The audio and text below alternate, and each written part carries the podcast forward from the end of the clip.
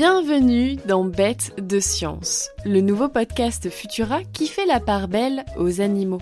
Je suis Marie et pour ce deuxième épisode, on va s'intéresser à la drôle de vie démocratique des lycaons.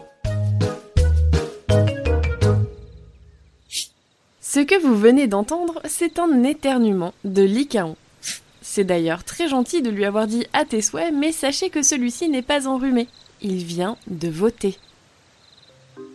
Si je vous dis savane africaine, vous me dites éléphant, lion, zèbre, mais connaissez-vous le lycaon Ce drôle de canidé sauvage aux allures de hyène est aussi appelé le loup peint, avec son pelage doré moucheté de noir comme s'il s'était roulé dans la peinture.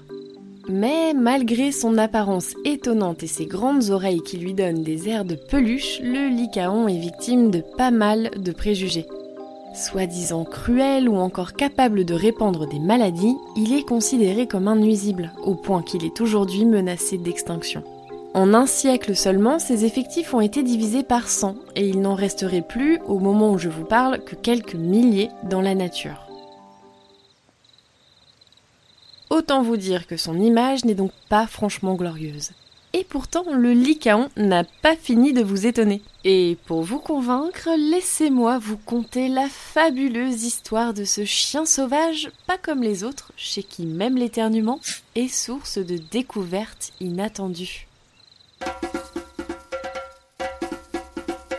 En plus de son pelage unique, l'évolution semble avoir joué quelques tours au Lycaon. Il ne possède que 4 doigts à chaque patte et 40 dents au lieu de 42. Mais ne vous inquiétez pas, cela ne l'empêche pas d'être un excellent chasseur et de courir à toute vitesse dans les steppes arides. Ah, je vous vois venir à rêver d'en adopter un. Mais sachez que ce canidé n'a vraiment pas grand chose à voir avec nos toutous domestiqués.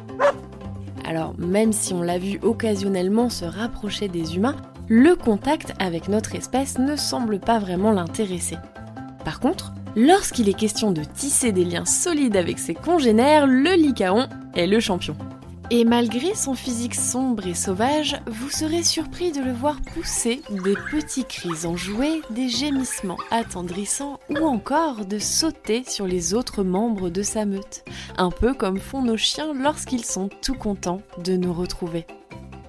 Car même s'il n'en a pas l'air, le Lycaon est en fait une créature très sociale. Il joue, il papote et il vote.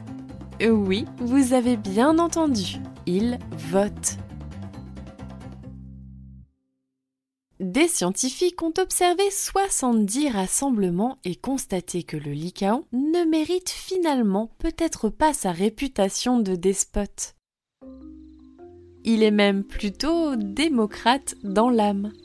En effet, lorsqu'il est question d'aller chasser, chaque avis compte au sein de la meute. Et pour qu'aucune voix dans le groupe ne soit oubliée, les lycaons éternuent. Et hop, à voter Cela reste quand même à nuancer, puisque lorsque c'est un mâle alpha qui propose d'aller chasser, il ne suffit que de trois votes pour sceller l'affaire, alors que dans les rangs inférieurs, il faudra en général 10 éternuements pour lancer une expédition. Mais reconnaissons qu'il a quand même du mérite. Après tout, chez les Lycaons, même les chefs demandent l'avis des autres avant de prendre une décision. Et cette étonnante technique semble d'ailleurs incroyablement efficace puisque 70% de leur chasse se solde par la capture d'une proie. Alors, pas si bête, le Lycaon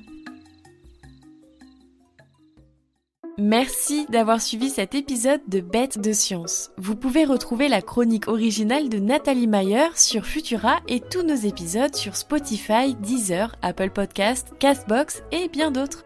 Pensez à vous abonner et à nous laisser un commentaire et 5 étoiles sur les plateformes de diffusion pour nous soutenir et améliorer notre visibilité. On se retrouve dans deux semaines pour un nouvel épisode dédié aux comportements animaux les plus étonnants. À bientôt!